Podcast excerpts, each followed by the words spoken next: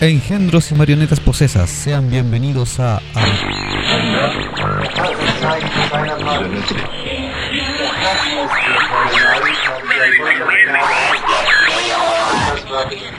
este programa. Acabas de invocar un portal hacia lo que no conoces. Bienvenido seas a Habitantes del Vortex. Your time.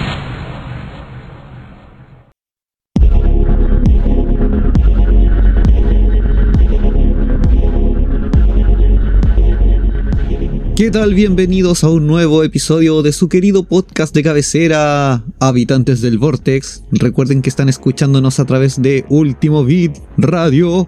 Y como se habrán dado cuenta, tuvimos un pequeño cambio de horario. Ahora nos, están, nos están escuchando los días vier- eh, no, los viernes, no, los jueves. Sí, los días jueves, desde las 21 horas. Después de nuestro amigo Marcos, que está con su programa Hecho en Chile con grandes bandas nacionales. ¡Uh! Y esta vez tuvimos que hacer uso de nuestra Ouija para poder contactar hacia el más allá a nuestro querido Jumi. ¿Cómo estás, eh, marioneta mayor? La marioneta con la que se ha conectado no se encuentra disponible. Por favor, deje su sacrificio en la tabla. ¿Qué tal, Sachu? Aquí desde la Ouija virtual nuevamente por fuerzas mayores. Y esta vez no es fuerza pandemia, fue otra fuerza mayor aún. Sí, una fuerza desconocida. Algo Para que no conocía Jumi. Sí, algo que no conocía de hace tiempo. No sabía que iba a llegar un momento así. No, nadie lo sabía. Uh. Bueno, para poner en contexto, creo que hoy. No, no es que creo. Hoy Jumi nos va a traer un tema del cual yo no conozco nada porque no sé de qué va a hablar. Me dejó en sorpresa. Así que, conociéndolo, o nos va a traumar o nos va a sorprender. O ambas. Sí, básicamente la idea era tirar un tema sorpresa, como para que no, no estuvieras tan preparado. Aunque seguramente lo puedes haber escuchado porque igual es un tema famoso en Chile. Ok, yo lo único que tengo claro es que quedaste lleno de telaraña después de buscar entre tanto informe y documento raro, antiguo. Sí, eh, me, me tocó repetirme aquellos archivos de desde la antes inven- antes de la invención de la Y y cuando usaban la J como que, sí, como de esa época. Estamos hablando de los primeros eh, años del lenguaje español en nuestro país. Sí, por ahí por donde estaban todavía los, lo- las primeras imprentas, los primeros periódicos. El español antiguo. Así es. Bueno, la Ouija y el micrófono son tuyos, así que por favor dinos ya qué es lo que nos tienes preparado Eh. para esta noche. Claro, básicamente son míos porque eh, los compré. Pero sí, ahora mismo me toca a mí dar la información y el nuevo tema de hoy día. Parece. Vamos a comenzar entonces con este tema que es un tema candente, un tema bastante prendido. Eh, creo que alerta spoiler. Entre los años de 1595 y 1631, esto ocurre en la ciudad de Santiago. Ahí es construida una de las más famosas iglesias emplazadas en nuestro país.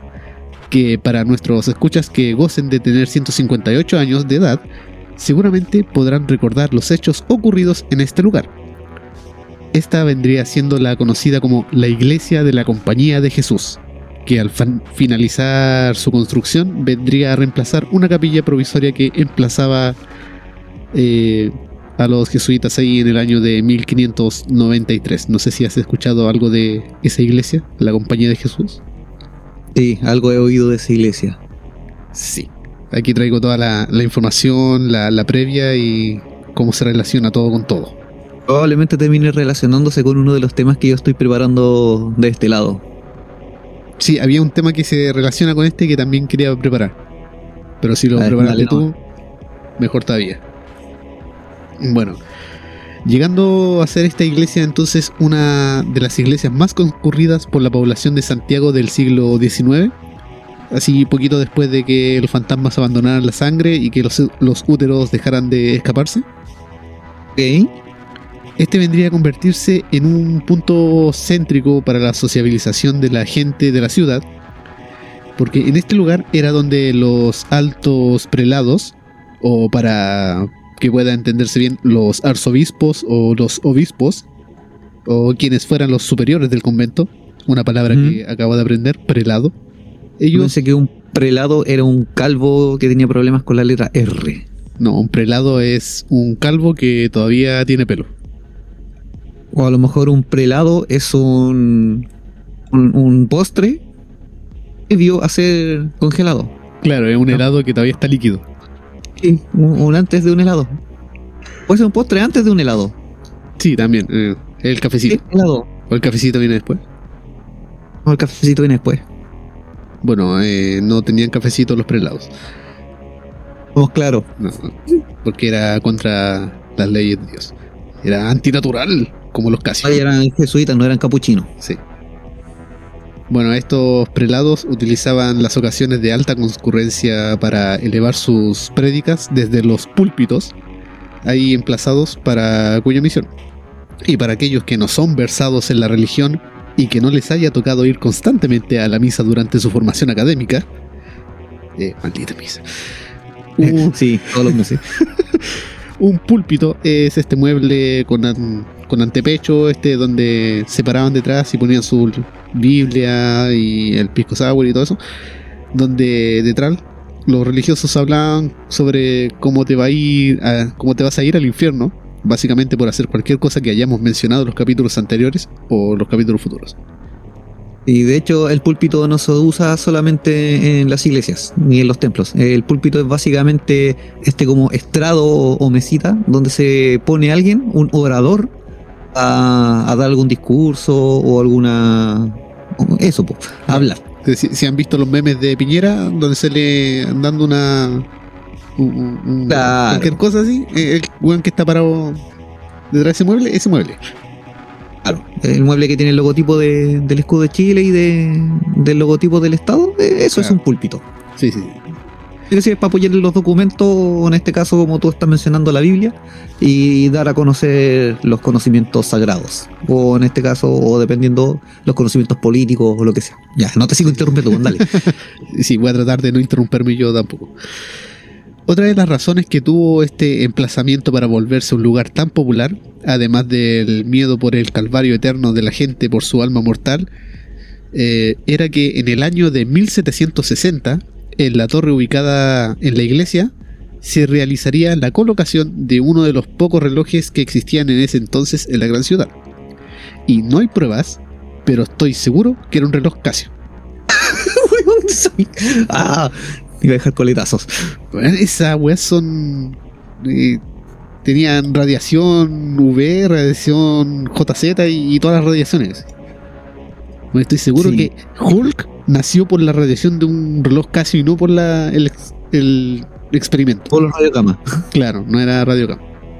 Bueno, eh, la cosa es que en esta torre se realizó, se puso un reloj gigante, como Volver al Futuro y todo eso, pero sin un rayo que le caiga. Y entonces No, la, no, claro, la gente empezó a, a ir allá para ver la hora. Y de hecho es, es la misma iglesia que se conoce la iglesia San Francisco actualmente en Santiago y aún está ese reloj. Claro. Bueno, eh, las campanadas de, este reloj, eh, que eran resonantes en la celebración del Año Nuevo, provocarían el pavor más profundo en la población por ser algo totalmente nuevo, pero también convertiría a la iglesia en un edificio muy importante para el diario vivir de las personas de la gran capital. Un lugar donde tanto pobres como ricos podían acudir para orar y clamar a Dios, pedir por diversos milagros, y no tengo pruebas ni está escrito en ningún lugar, pero si se te perdía un niño, este vendría siendo el primer lugar en el cual podrías ir a buscar, de preferencia dentro del confesatorio o detrás del púlpito.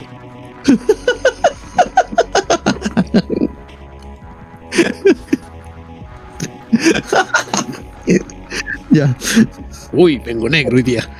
Vengo con humor negro. Hacía falta. Era justo y necesario. Venía ahí con ese humor acumulado. Sí. Bueno, eh, pero a pesar de ser un lugar tan sagrado y adorado, esta iglesia sería asolada por la misma ira de la calamidad eh, en persona más de una vez. diversos terremotos que afectaron a la ciudad de Santiago en las fechas del 13 de mayo, mi cumpleaños, y de 19 1647 y el día 8 de julio de 1730 echarían abajo o dañarían este templo, eh, esto incluyendo también a un incendio que habría dejado una parte de la iglesia parcialmente en ruinas, ocurrido el 31 de mayo de 1841, que si bien no ocasionó pérdida de vidas humanas, sí provocó muchos daños de la infraestructura, del mobiliario y varios objetos de culto, eh, algunas cosas prohibidas por ahí. Creo que unas fotos se quemaron así de- en la casa del obispo también. ¿Ya? culpa al incendio de allá, ¿no? No sé, algo por ahí. bueno, sin embargo, el edificio sería reconstruido una y otra vez. Porque, perdónenme los escuchas, pero no hay persona más insistente que los cristianos y los católicos devotos, conservadores y los, los ortodoxos. Así que un incendio no lo iba a parar. No. Bueno, ahora bien, como complemento extra, en el año de 1593 harían su llegada un grupo de los jesuitas a restablecerse a establecerse en Chile. Esto por la orden del rey Felipe II de España, acompañando a las misiones de los varios conquistadores que habían llegado en esa época, en- cuando todavía estaba la esclavización de los, de los indígenas chilenos siendo esta la primera expedición compuesta de cinco padres, que recordemos que no, teni- no tienen hijos de forma legal ni reconocible, pero su cargo lo hace llamar padres de todos modos. Eran tres padres viejos y dos padres jóvenes. Eh, sí, mira, te va- eh, realmente podría nombrar a los nombres de los padres, pero realmente no interesa saber ni, ni es rele- relevante para la historia. Ah, ya, ok. Eh, Están los datos aquí, pero no interesa. Bueno, con que viniera un padre joven y un padre viejo, Claro. podemos saber por dónde va la micro. O sea, me gusta imaginar estos sacerdotes así llegando a los Power Rangers con sus sotanas de colores, pero. eh, claro, porque como- eh, justo cinco, sí. Pero todos diciendo poder blanco. Sí, Poder blanco. Yo también, poder blanco. Aunque sí llegaron con ellos dos chilenos. De, dos de los padres eran chilenos. Porque obviamente no podían faltar los chilenos habitutados por ahí. Además de que iban a, a transitar por un barrio peligroso, seguramente ahí por las calles, así, Chihuahua, y los únicos que tenían barrio eran los chilenos. Claro, ellos tenían calle. Tengo eso mismo anotado. bueno, como ya dijimos en un inicio, fueron estas cinco personas en 1593 quienes emplazarían la primera capilla provisio- provisional para difundir de manera obligatoria voluntaria la palabra de Dios a los pobres hombres que andaban por ahí sin conocer a Dios. Pobrecitos. La compañía mm, de un comienzo aspiró a dirigir y o influir en el gobierno civil, por lo que con tacto, prudencia y con cautela rehuyeron a la, la intromisión directa en los asuntos públicos. Pero acompañaron siempre al gobernador en las expediciones de guerra, haciendo eh, pensar su conocimiento, su influencia. Bueno, los buenos se metieron mucho en, en el gobierno. Eh, Ya. cosa que puede sorprender a muchos, estos religiosos se metieron para intentar gobernar. Raro. Según la visión del mundo de estas personas, la tierra es un don dado por Dios a los hombres, y es su deber cristiano hacerlas fructificar con el trabajo. Eh, seguramente no el trabajo de ellos mismos, sino que el de los esclavos y todo eso. Yo pensé que ellos iban a decir que la Tierra era plana. Sí, pues por eso había que cosecharla. Ah, Eh, ok. Que si era curva, se podía caer la semilla. Ah, cierto, sí. Solo siete años después de su llegada en 1600, eh, por escritura pública, otorgaron a los jesuitas, no, los jesuitas otorgaron a lo que podría llamarse el primer contrato de trabajo en Chile. Esto es importante. Eh, donde se comprometieron a respetar condiciones mínimas de remuneración para sus propios indígenas de servicio. O sea, ellos tenían sus propios esclavos y dijeron, ya, mira, vamos a tratarlos como seres humanos y les vamos a dar un trabajo. Y, y les vamos a pagar. Claro. Mira, estas incluían un salario mínimo familiar, la jubilación por edad a los 50 años, una pensión de- a la viuda en caso de que se muriera el esposo por razones normales, Ya. una jornada laboral de horas limitadas, auxilio médico, enseñanza gratuita y entre muchas otras cosas. O sea, estos jesuitas fueron los primeros en poner el, el contrato de trabajo y las leyes del trabajador. Y aplicar ley de prevención de riesgo. De hecho, creo que tiene más cosas que los contratos actuales. Sí, por lo que de- me mencionabas, sí. Ah. Bueno, naturalmente estas medidas eh, no parecían muy compatibles con el hecho de poseer, la, poseer los jesuitas una notable cantidad de esclavos negros, pero esta contradicción moral era común en la época. Ya, sí. O sea, ya vamos a tratar bien a, a los esclavos, vamos a tratarlos como seres humanos, pero siguen siendo esclavos. Claro. Y que no se me pierda ninguno de los 30 esclavos ahí, que no se junten. Que no se me mezclen los negros con los blancos porque se me destiñen. Que no se multipliquen. Claro, ahí los vamos, los vamos a llevar a, a operar. Bueno, eh, debido a la necesidad de convertir a los indígenas a la fe católica en 1967, fundaron una escuela para que estos aprendieran castellano. Tal fue el Colegio de Naturales de Chillán. Para la educación superior fundaron el Colegio Máximo San Miguel en Santiago y la Universidad Pen- Pencopolitana en Concepción para poder educar a, a sus esclavos, a los indígenas y que siguieran siendo Mal letrados. Claro, que se- siguieran siendo esclavos, pero letrados. Bueno, hacia 1650, medio siglo después de su llegada, casi la mitad de los casi 114 miembros de la orden de la orden eran personas nacidas, educadas en Chile. Por lo tanto, llevaron apellidos criollos como Fuensalida, Gómez, Molina, González, etc. Etcétera. La influencia de los jesuitas penetró en todos los sectores sociales, desde los esclavos negros hasta la eh, aristocracia. Estos buenos andan metidos en todo, típico de ellos. No, no quiero dar nombres de religiones, pero sí. De la gente cacha. Sí. ¿Y por qué mencionando, por qué mencionó todo esto? Para educarlos con la historia innecesaria, como a nosotros también nos tocó eh, eh, aprender de historia innecesaria. Y si uno sufre, todos sufren. Me parece. Pero supongo que hay un trasfondo de todo esto. Por supuesto. Tiene que ver con patos. Tiene que ver con. Hoy sí, tiene que ver con patos. hay Bien. patos por ahí. Sé, sé que metí un- unos patos por ahí. Pero hay otra razón para mencionar todo esto. Porque al gobernador de Chile de aquella época, eh, brigadier Antonio Gil y Gonzaga, son Gonzaga, nombre, o sea, apellido raro, le correspondió el 26 de agosto de 1767 dar cumplimiento al decreto de expulsión de la comunidad de Jesús del territorio. Luego de, luego de 174 años de permanencia los jesuitas, eh, de los jesuitas en el país, difícil decisión para el gobernador, pues a la fecha desempeñaba además el cargo de administración de la congregación. O sea, el buen administraba la congregación de los jesuitas, pero le tocó echarlo del territorio nacional.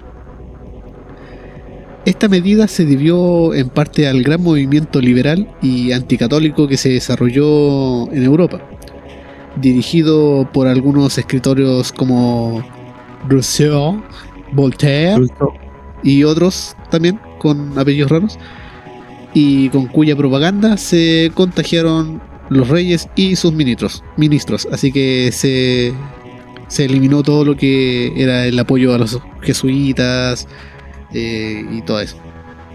Mm.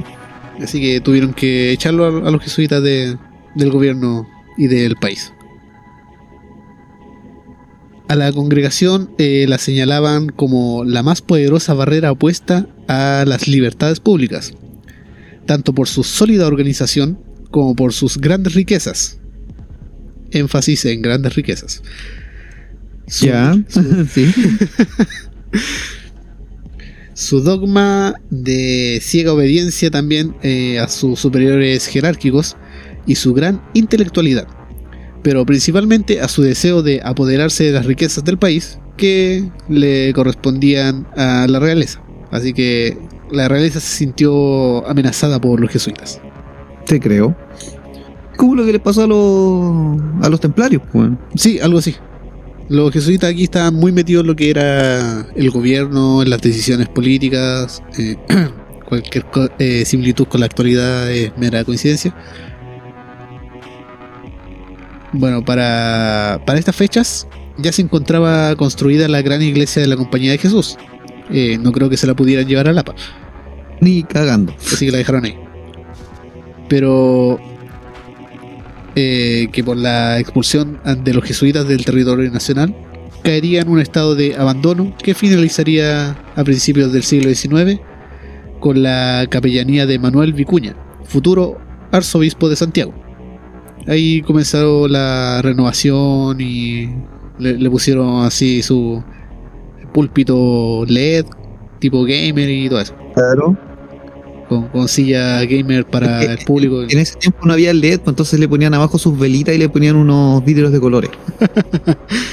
Eh, Eso es algo muy importante para el texto después. Las velitas con los vidrios de colores. Ah, las velitas. Me estoy adelantando, me mandé un sechu de nuevo. No, pero. Pero casi. No, yo tiré la alerta de spoiler al principio. Allá. Bueno, ahora bien, déjenme hablarles de una organización que sí hizo gran bien a Chile. Una de las organizaciones más respetadas y valoradas de nuestro país. Una, Los institu- podcasters. una institución de alto respeto, de gran valor y que lucha cada día por la seguridad de las personas del país, a quien podemos recurrir en caso de cualquier problema, y que sin su notable vocación por la ayuda y arriesgar su propia vida y su integridad por el bien mayor, no podríamos estar muchos aquí. Y Los fue, y fue en el año de 2021 cuando Sechu se hizo un, se- un Sechu. Pero es que era obvio. Pero también fue en el año de 1851 donde nace en la ciudad de Valparaíso el primer cuerpo de bomberos de Chile. Sí, pues son los únicos a los que he podido acudir y, y que, que respetáis, pues, weón. Sí, pero estaba esperando que algún favoritista de los Pacos estuviera pensando en los Pacos. Eh, no, o en difícil. cualquier otra fuerza O sea, armada. Sé, sé que, sé que la intro esa iba para allá. Pretendías que pensaran en carabineros. Pero no. O sea, tú sabes que todos los chicos buenos aquí son los bomberos. Sí. Chicos buenos. Bueno, eh, el primer cuerpo bombero entonces de Chile eh, fue fundado después del gran incendio que destruyó por completo la calle del Cabo en Valparaíso. Pero Santiago, por su parte en aquella época, ya contaba con más de 115.400 personas. Sin embargo, los servicios públicos eran bastante básicos. Los incendios eran bastante comunes y se enfrentaban a, eh, en conjunto por funcionarios públicos, los serenos, los policías y los mismos vecinos afectados sin disponer de los implementos necesarios para combatir estas situaciones. En Santiago en esa época no había cuerpo de bomberos y todas las viejas metiches ahí se, se preocupaban de apagarlo. Bueno, hacían de cámara de vigilancia y además de sistema de contención de incendios. Sí. Y había una vieja para en la esquina también sapeando. Esa era la, la sirena.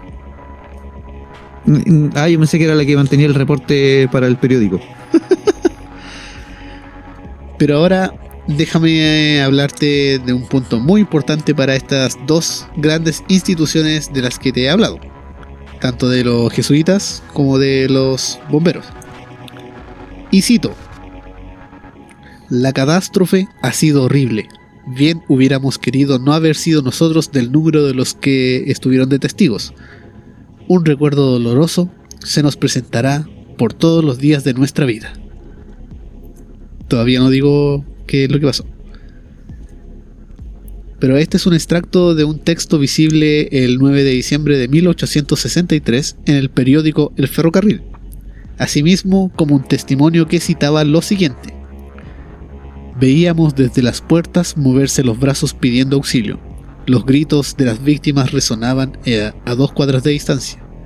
Madres abrazaban a sus hijas y escondían entre la multitud su, su cabellera convertida en fuego. Hijas que miraban a sus madres salvadas, inclinando su cabeza con la resignación del mártir. Las infelices no tenían siquiera la facultad de moverse. Desligaban sus manos para desplazarse, eh, para despedazarse el rostro en medio de las espantosas desesperaciones. Eso también apareció en el periódico El Ferrocarril. Uh, Cuando antes los periódicos no tenían miedo de ofender a la gente. sí, sí, sí. Bueno, a las 6 de la tarde, un día 8 de diciembre de 1863, en la celebración para la conmemoración de la fiesta de la concepción de la Inmaculada María Santísima y el aniversario de las hijas de María. ¿Por qué los religiosos tienen que poner el nombre tan largo? Ahora es de la anunciación, ¿no? Sí. Antes tenía ese nombre más largo. Yo creo que por lo mismo mucha gente murió eh, asfixiada tratando de decir el nombre de la celebración y quedaban sin aire a Sí. mitad de la frase. Qué bueno que soy una marioneta posesa y no tengo alma para respirar. Moriría. Ahora, ahora alguien ya posee tu alma. Ah, chucha, era yo. bueno, eh, dos horas antes de la misa, que recordemos fue el 8 de diciembre de 1863, es la celebración para la conmemoración. Ah, ya está, chucha. Otra vez, play, play. Bueno, dos horas antes de la misa, el capellán abrió las puertas con ayuda policial, porque había demasiada gente, para evitar los desmanes o los desmadres para otras personas. Para que se entienda mejor. La multitud copó inmediatamente las naves o la- la- los lugares de, de la iglesia. Eh, Las bancas. Claro, las bancas también. Eh, presumiéndose más de 2.000 creyentes, incluso según testigos, en este lugar que con facilidad podría albergar unas 3.000 personas, podrían haber tenido en el momento unas 5.000 personas. No había un número exacto, había eh, los testimonios de las viejas cupuchantas nomás.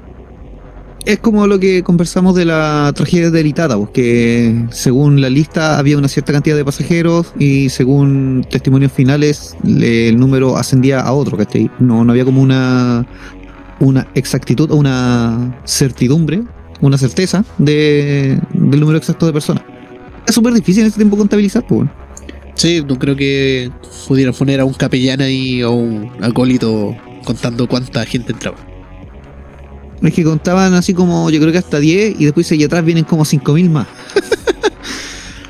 Bueno, al haberse ya llenado este lugar, los tres sacristanes empezaron a iluminar el templo con las arañas con velas de cera, que eran estas lámparas, estos eh, candelabros, ¿Y? la- las arañas que cuelgan del techo con cadenita y todas esas cosas. Correcto, esos son como candelabros que tienen como Ajá. cinco, cinco brazos. Claro, algo así. Pero que eran con velas de cera. En esa época sí. Ajá. También unos globos de aceite que tenían, las velas del altar mayor y también de los laterales. Se decía que eh, en uno había 3.000 velas encendidas y 400 en otro. Eh, que anota un reportero en, su, en un libro que salió, que tuve que leer por ahí. Eh, además de las 2.000 velas que colgaban desde el techo entre las arañas y los globos. Dos mil velas. Sí. Si bien la liturgia autorizaba aceite de oliva y cera de abeja como combustible, en esta ocasión se usó parafina y grasa de vacuno. Ya, ya sé dónde va todo esto. En resumen, No va a terminar bien. según algunos textos, se presumía la existencia de más de 7000 luces en el lugar. Claramente eso no terminó bien. 7000 velitas. Y no es de cumpleaños. Anda a apagarlas. Ahí manda al, al acólito y a, a apagarla, a soplar las velitas una por una. Ah, pero si ellos no sobran las velitas, pues acuérdate que las apagan con una especie de, de campanita que es un ahogador. Igual no iba, no iba a terminar hoy día. No, Iba a terminar para la próxima misa. Y empieza claro, de nuevo. ahora préndelas de nuevo. Apágame la- las 7000 y una velitas. Apágame la araña. Bueno, ahora bien, por ser la última función de la popular celebración, esta debía realizarse en la noche del 8 de diciembre. Ciertamente aquel acto de clausura se proyectaba con la mayor solemnidad y con una suntuosidad que no estaba al alcance de ningún otro templo de Chile. O sea, estos tenían que ser los más pulentos. Claro, los lloros. Claro, o sea, ellos prenden 7 velitas, nosotros 7000. Bueno, Sí, eh, creo que prendieron siete velas y como mil más. Claro, sí. En consecuencia, y dado la magnificencia del acto litúrgico de en el momento, en la tarde de ese día, una gran cantidad de mujeres se reunió en las inmediaciones del sagrado recinto esperando la apertura de las puertas. Aquí es donde tuvieron que llamar a, lo- a la policía para poder abrir las puertas. Claro. Algunos vecinos informaron que a eso de las 3 de la tarde aquella estaba llena de mujeres en manto para quedar primeras en la entrada. Cosa que voy a hablar algo muy interesante aquí. Ya. Y así ocupar un buen lugar cerca del altar mayor. En, eh, en efecto, cuando esto ocurrió, es decir, cuando se dio la orden de abrir las puertas, el gentío se precipitó a tropel hasta atestar lo- los espacios de las naves del templo, que eran las bancas, y aunque estuvieran llenas, conforme pasaron las horas, siguió acudiendo más gente para poder entrar, todos impacientes, haciéndose ¿Qué? un lugar donde la aglomeración ya no se permitía. Porque en ese tiempo no, no había COVID, pues, entonces no tenía ya foro limitado, no, no se medía distancia, Claro, ahí, ahí, estaba, no pedían ah, ahí estaba el cura en la puerta, así pásele para atrás y espacio. Claro, Contrataron a un chofer de micro en la puerta como portero. Claro. Y, y él acomodaba a la gente adentro. Claro, ellos te meten 100 personas en una micro de 20. Y la hacen bien. Sí, caben. Son los mejores jugadores de, tri- de Tetris que he podido ver. Sí. Bueno, a las 6.45, eh, o, o como sale en el texto, un cuarto para las 7. No, era a las, A las 7 menos cuarto. a las 7 menos cuarto, claro. Eh, un sacristán encendió los quemadores de la media luna que tenía a sus pies la imagen de la Virgen como la Inmaculada Con- Concepción. Uno de los quemadores se abrió con exceso de presión, generándose una llamarada de casi un metro. Oh. Había muchas flores de papel decorando la columna y la llama las alcanzó rápidamente. Siguió... Ahí se prendió la misa. Ahí se prendió la misa. Ahí todo candente, todo on fire. Siguiendo hacia el lienzo pintado, de allí hacia el altar, y del altar hacia la cúpula. Mantas de criolina que se prendían o enganchaban con facilidad en los mobiliarios, y largos vestidos que entorpecían el andar y generaban las caídas de las señoras, o de las féminas o de las mujeres. Terminaron todo esto por hacer que la multitud se atochara y las pocas salidas de la iglesia fueran rápidamente bloqueadas. Una de cada 27 mujeres capitalinas murió allí. Esto es un dato que sí salía. Salía así como muy específico, no, no te decía cuánta gente entró a la, a la iglesia, pero sí cuántas mujeres murieron. Ok. puesto que en su mayoría los feligreses eh, creyentes se componían de mujeres, cosa que se ha recalcado mucho en todos los textos que leí en todos los documentos que tuve que investigar ahí. Todos decían que la mayoría eran mujeres. Recordemos que fácilmente el lugar se encontraba con eh, al menos un exceso que sobrepasaba el 40% de su capacidad máxima, como un un bus de transporte público, o como el tren subterráneo o el metro. Y a esto podemos agregar que existió como contribuyente eh, a la aglomeración y a la obstac- obstaculización de las salidas, que se vieron estorbadas por los tapetes, las alfombras y las criolinas que las mujeres habían eh, llevado para asistir. Que según una cita encontrada en los documentos, eh, en el documento Tres cartas que nos recuerdan una de las mayores catástrofes humanas que ocurridas en Santiago, Ujú. un libro que tuve que leer, súper antiguo, Ya. Bueno, el texto cita lo siguiente y lo vas a amar. A ver, a ver, a ver. Como entonces no habían asientos para las mujeres en ninguna iglesia, solo los hombres eran favorecidos con algunas sillas. Nosotras teníamos que llevar una pequeña alfombra para sentarnos en ella y no sufrir con el frío de los ladri- ladrillos. Machismo desde tiempos inmemoriales. Otro texto cita algo similar. Las iglesias no tenían sillas ni bancos y las mujeres se sentaban sobre tapetes. El piso era desnivelado y al tratar de correr con vestidos pesados de terciopelo y encajes, también las enaguas de gran ruedo y mantos largos, se tropezaron con personas semitendidas, unas cayeron sobre otras, formando una pared tan compacta que se hizo inmóvil. Estos cerros humanos medían casi dos metros. Uh, Así que gracias al machismo murió mucha gente. es como la pared que hicieron los, los espartanos con los seguidores de Jerjes. Claro, algo así. Pero esta fue hecha por ellos mismos.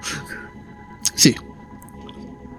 O sea, para resumir, en aquella época las mujeres podían ingresar a la iglesia, pero no tenían permitido sentarse en, en las bancas o las sillas. Así que tenían que llevar sus propios su alfombrita, un tapete, cualquier tela para poder sentarse porque el suelo era de ladrillo y se congelaban las noches. Sí, y, y las rodillas también. Sí, también.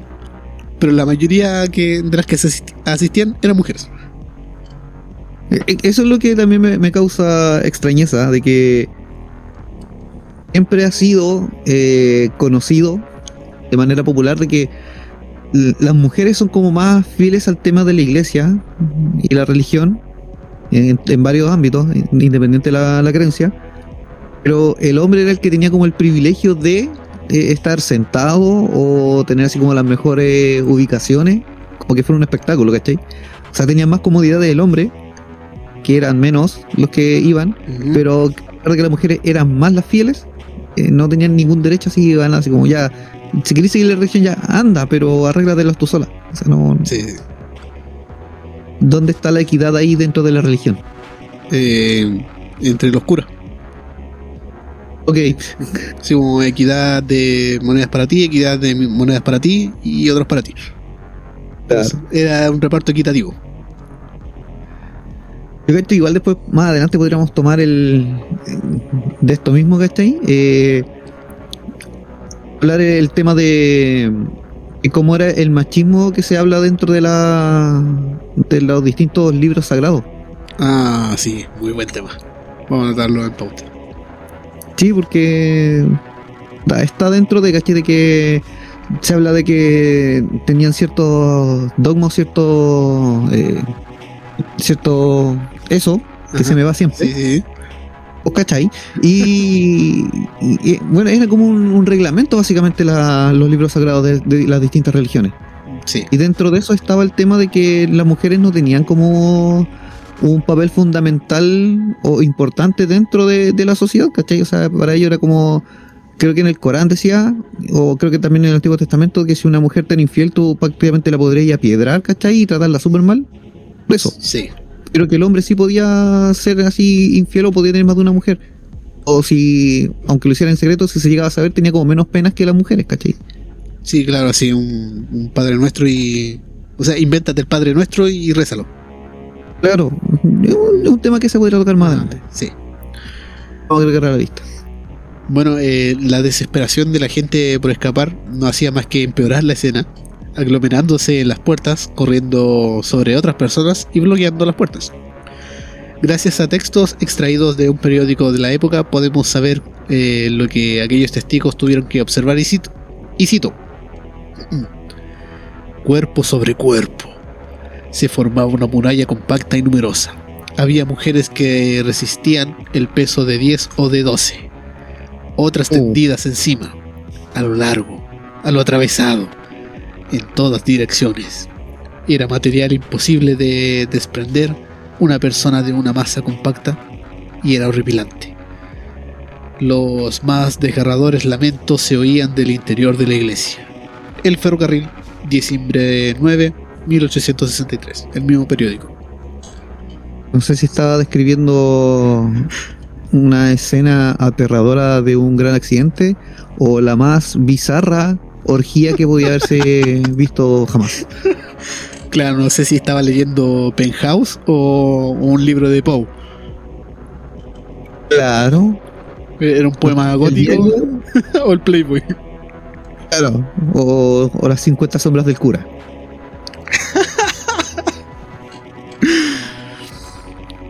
Bueno, aquí hay otro texto sacado del ferrocarril. Mientras las campanas, mientras las campanas tenían para... Ah, perdón, perdón. Mientras las campanas tañían para pedir ayuda, o sea, sonaban, la ciudad se congregaba en torno al templo en las llamas. Los espectadores nada podían hacer. Cualquier intento por abrir las puertas era infructuoso, ya que éstas solo se abrían hacia adentro, y la presión de los cuerpos no permitían socorrer a las víctimas. En los umbrales mismos han perecido centenares de personas, quemadas a la vista de un pueblo inmenso que dirigían sus brazos en, en ademán suplicante y en varios rezos, y que en esos momentos era, eran impotentes para salvarlas. El ferrocarril, diciembre 10, 1863. O sea, las personas se empezaron a aglomerar así, no tenían para sacarse selfie en ese momento. No. Y muchas intentaron socorrer a las personas eh, intentando abrir las puertas, pero las puertas abrían hacia adentro. Así que el cúmulo de Claro. cadáveres no iba a permitirlo. Ahí era como la típica, pues sí. Tire y todos estaban empujando la puerta. Espérate. Lo, lo tengo por ahí. Lo tengo por ahí de, de un archivo también. Según muchas especulaciones sobre lo ocurrido con las puertas de la iglesia, que no podían ser abiertas, algunos reportes indican que las puertas debían ser abiertas hacia adentro de la iglesia. Y que al estar cegados por la desesperación del momento, la gente trataba de empujarlas. Obviamente Claro. sin éxito. Eh, con las llamas ya en la cúpula, cayeron luego una torre y el campanario. Entonces el, el entablado del techo fue cayendo sobre las víctimas, quemando, quemándole las cabezas, el torso y bueno, básicamente todo el cuerpo. Mm. Eh, quienes no habían muerto por asfixia murieron por el fuego.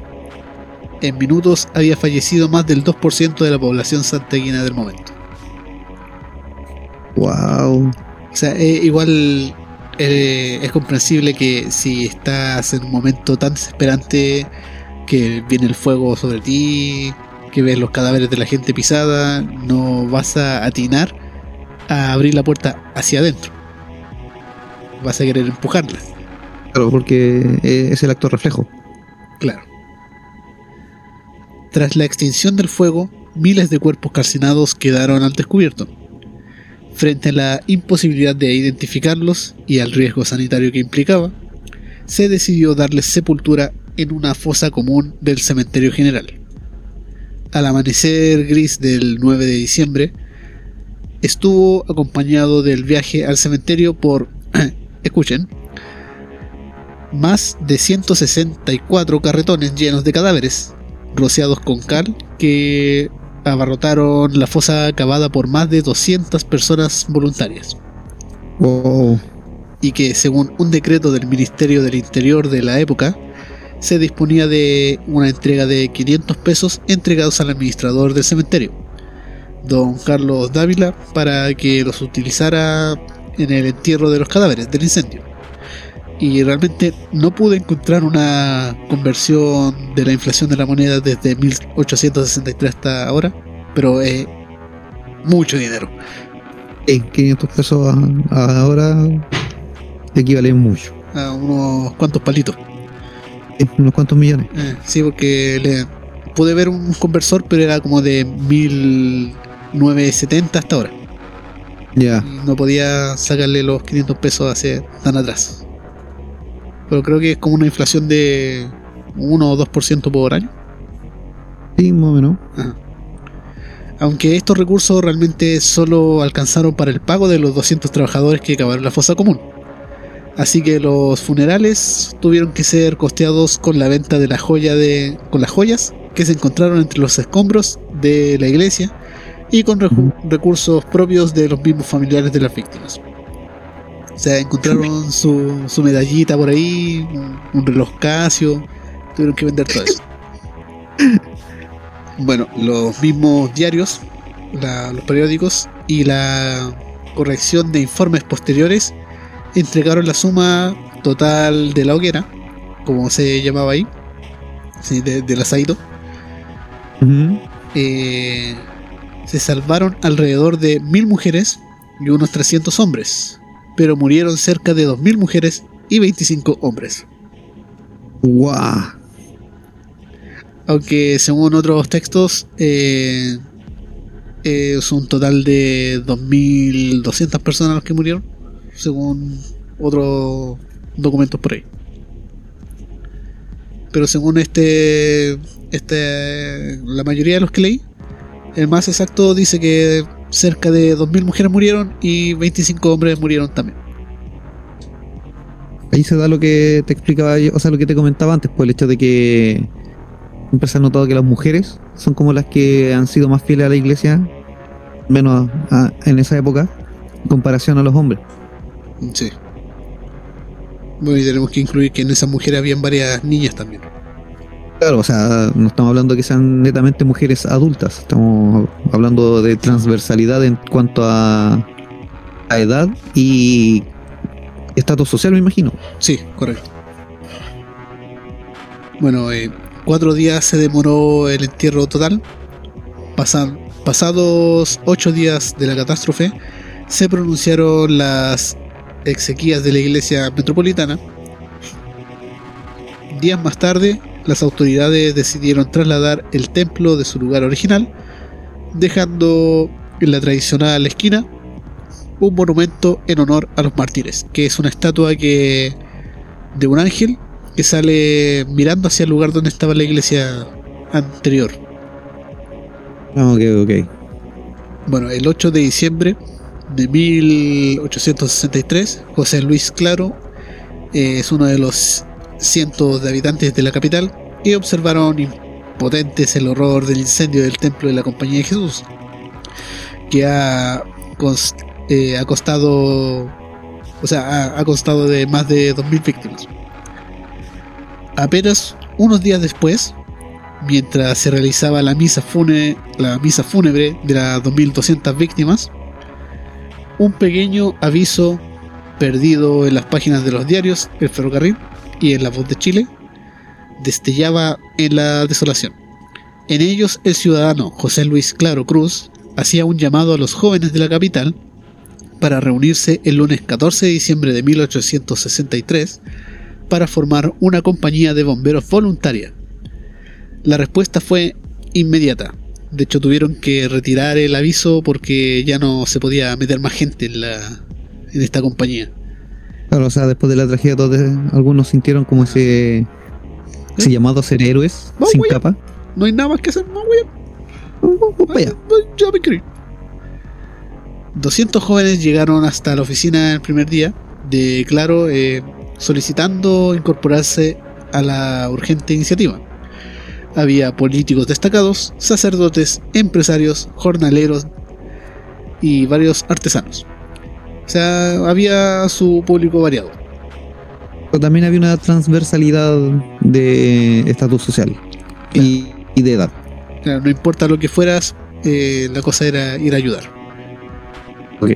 Tantos fueron los convocados que se, deci- se decidió citar a una nueva reunión para el 2 de diciembre de 1863 en los salones de la Filarmónica, porque ahí cabía más gente.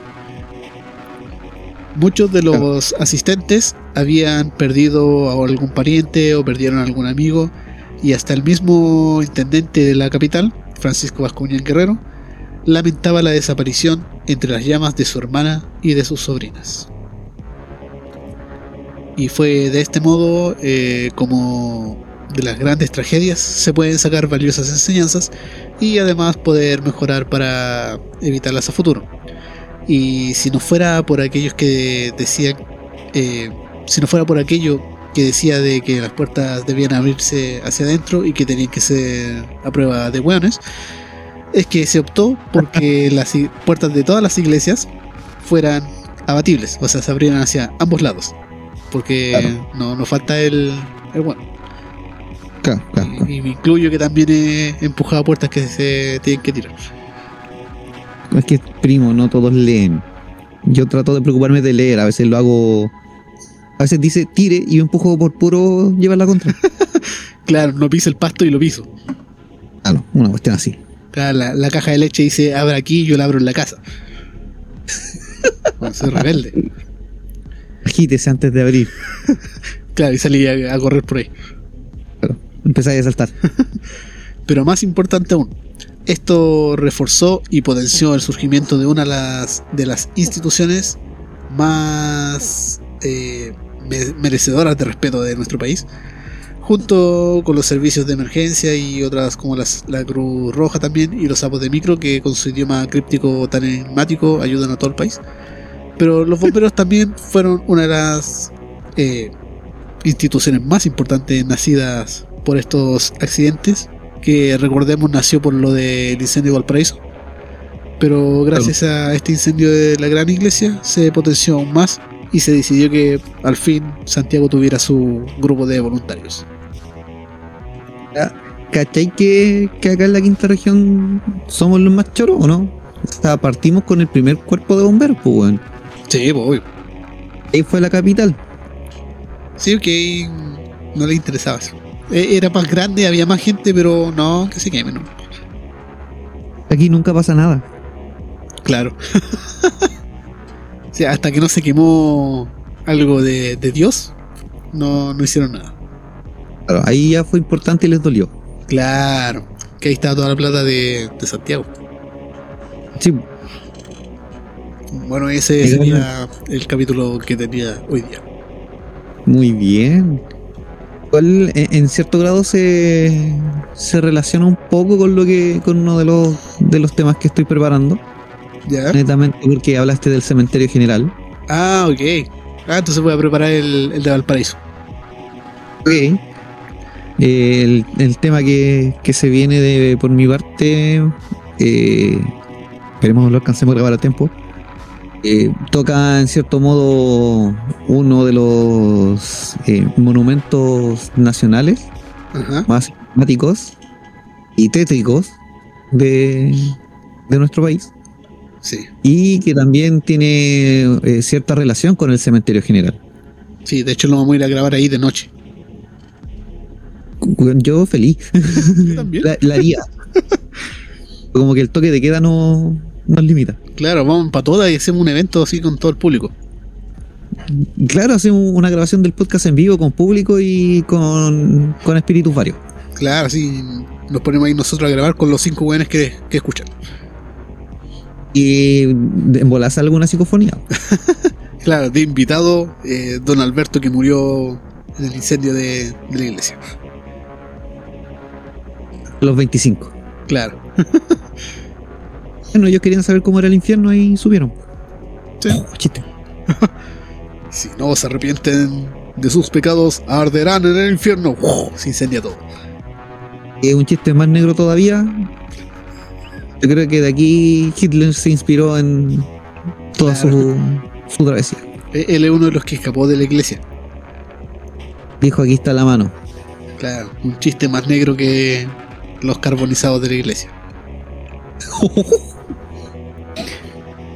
No hagamos chistes tan negros, si no nos van a perseguir. Tú ya sabes quién. Sí, sí, sí, sí, sí. sí.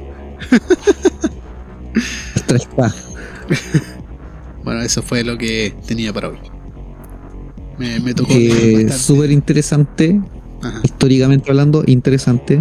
De hecho, también ahí eh, da a conocer el, el- el cómo y el por qué, el origen de nuestros queridos voluntarios de bomberos. Ajá. Y pucha, que lata que sean voluntarios, pues no como en otros países que, que tienen un sueldo, ¿cachai? Es un trabajo. Sí, Y sin embargo son como los más respetados incluso por sus pares eh, internacionales. Que de afuera vienen a practicar con los bomberos de Chile. sí. Sí, sí, he escuchado también de eso. quería, quería dedicar Bueno, sí, hasta la roca para le ello. pudo, pues, weón. que quería meter más información sobre la compañía de bomberos, pero aquí era lo más importante su, su origen. Igual voy a meter después el capítulo de Incendio de Valparaíso para reforzar todo esto. Hoy también vamos a tener el. Va a ser como la precuela de este capítulo. Claro, sí. la historia Es antes como. de. Claro, historia de, bom- de bomberos y la otra es bomberos, el origen. Fireman inicia. Claro, después vamos a hacer Bomberos 3. Sí, Bomberos Renacen del Fuego o algo así. Buena, po. Eh, y eso. Este fue el capítulo de hoy día. Así que eh, si van a hacer algún carrete, eh, mejor que opten por luces LED en lugar de 7000 velas. Y recuerden Por lo que, menos a menos velas. claro, mejor usar aceite de oliva como combustible que parafina y Mira. grasa de caballo. Sí.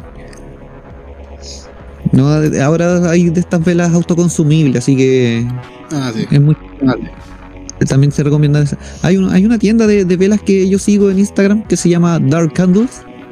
Tiene unas velitas muy bonitas eh, para la gente que escucha nuestro podcast. Su, como su bien publicidad darks. sutil. ¿Cómo? Su publicidad sutil. Eh, sí, es que ya estabas hablando de 7000 velas. Claro.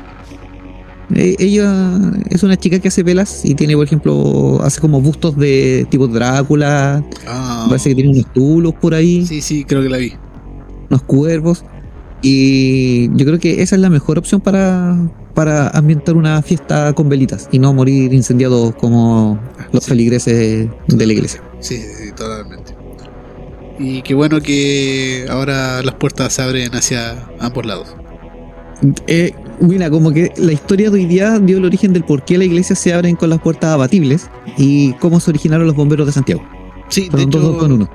también estaba un archivo sobre todo lo que pasó para que las puertas fueran a- abatibles y todo el, eh, la ley que se impuso. Porque esto era como una ley que se impuso de que las puertas tenían que ser abatibles o abrirse hacia afuera.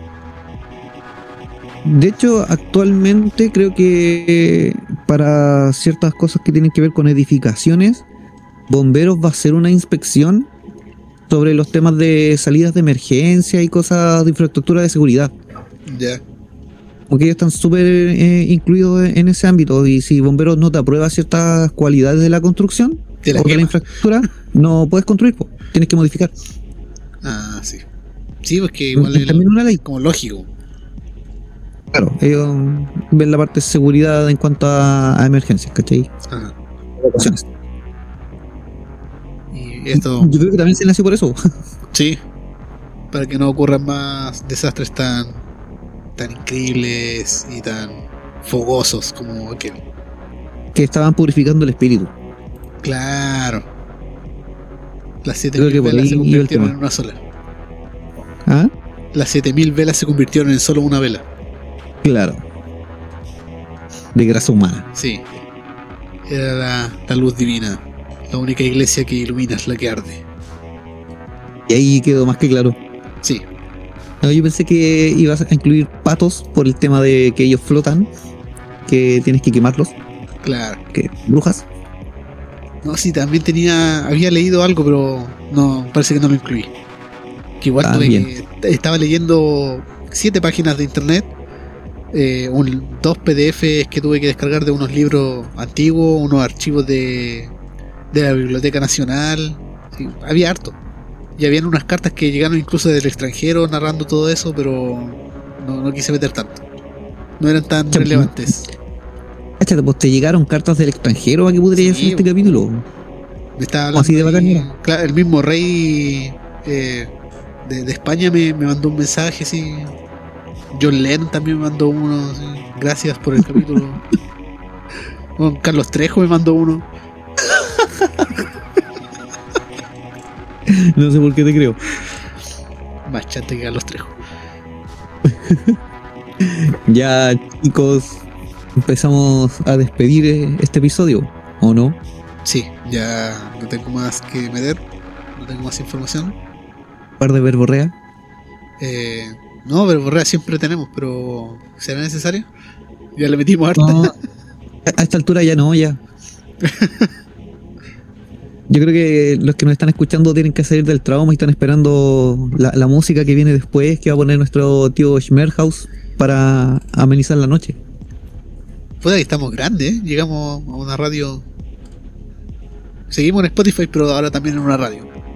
Claro, estamos estrenando los días jueves eh, nuestros capítulos y los días sábados ya están disponibles en Spotify Claro. y en de podcast.